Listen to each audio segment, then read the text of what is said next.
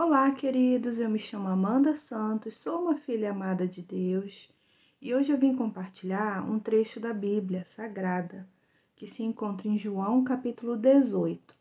O capítulo ele vai começar relatando sobre Jesus é preso e aí ele vai vir relatar sobre Jesus é levado a Anás, versículo 12. Assim, o destacamento de soldados com o seu comandante e os guardas dos judeus prenderam Jesus, amarraram-no e o levaram primeiramente a Anás, que era o sogro de Caifás, o sumo sacerdote naquele ano.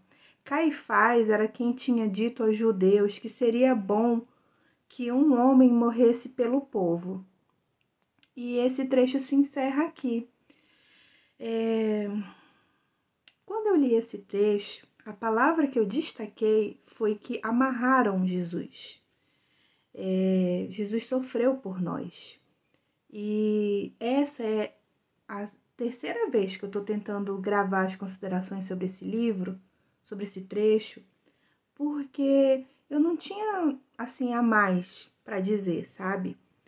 É, eu tinha feito uma pesquisa, depois eu, pesqui eu pesquisei novamente e eu vou deixar aqui na descrição o link do vídeo que me ajudou a eu compreender é, um pouco mais sobre esse trecho. Ele é um trecho pequeno e eu fiquei pensando o que eu vou compartilhar sobre ele, né? E nesse vídeo teve uma palavra que foi assim, igual uma flecha no meu coração, sabe? De aprendizado é, pastor é do canal do YouTube do Reavivados, falou que nesse momento aqui o Senhor agiu de forma com submissão. E aí eu fiquei pensando, sabe, nessa palavra, a palavra ficou martelando na minha cabeça, dentro de mim. Porque quantas vezes a gente quer se rebelar, né?